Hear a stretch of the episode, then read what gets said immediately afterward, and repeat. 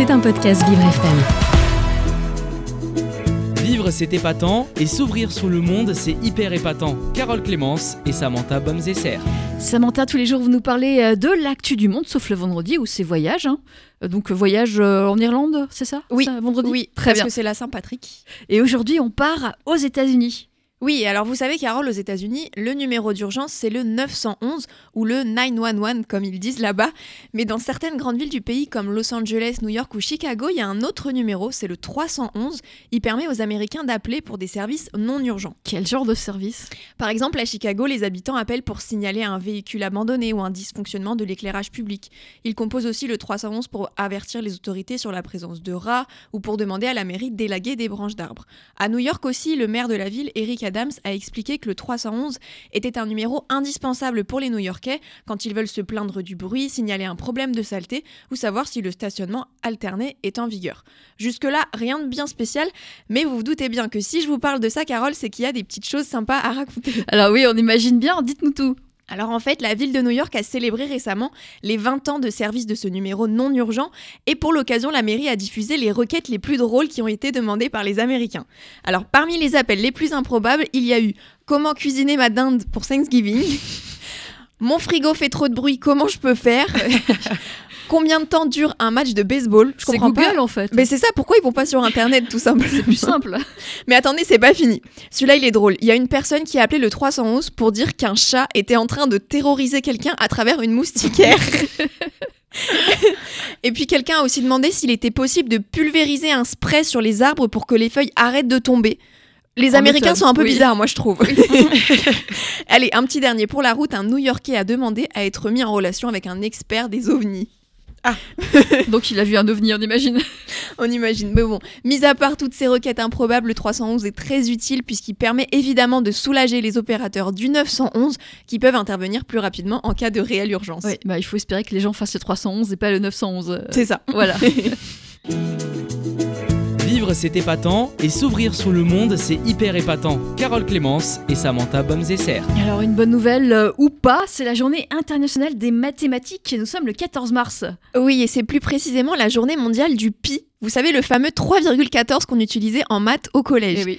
Eh bien, il n'en a pas fallu plus pour que des mathématiciens, des mathématiciens pardon, aient l'idée de célébrer le nombre pi un 14 mars, puisque nous sommes le 14-03, et comme en anglais les, les dates se lisent dans l'autre sens, ça revient à 0314, donc 3,14. Ils sont intelligents quand même. Mais oui, heureusement. Et donc cette journée mondiale du pi est l'occasion pour les matheux et les scientifiques de déclarer leur amour à ce nombre décimal qui est en fait 3,14, 15, 92 et plein d'autres chiffres qui se suivent, ça s'arrête jamais après la virgule. Et en fait ça se répète tout le temps. Voilà. Et d'ailleurs, il y a souvent des concours liés à ce nombre où les participants doivent énoncer le maximum de chiffres après cette fameuse virgule.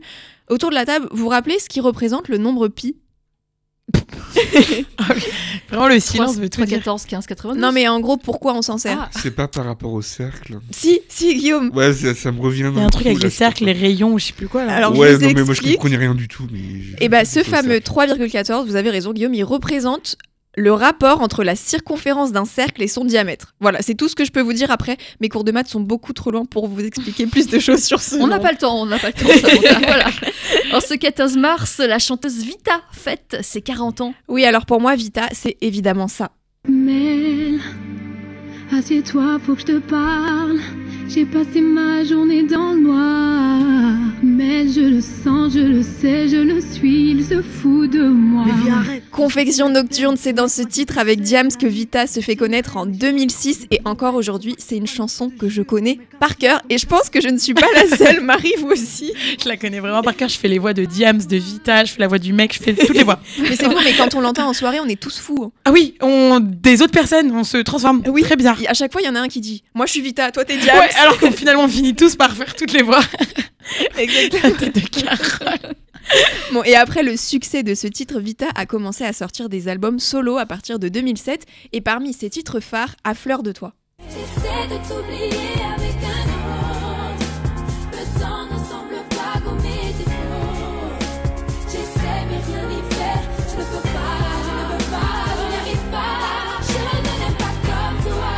Au cours de sa carrière, Vita a fait de nombreuses collaborations à succès avec notamment Gims, Claudio Capeo, Daju ou encore Stromae, mais c'est surtout son duo avec Slimane qui est évidemment dans toutes les têtes.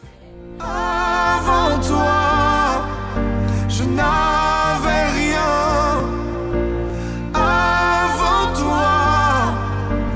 m'a pas montré le chemin.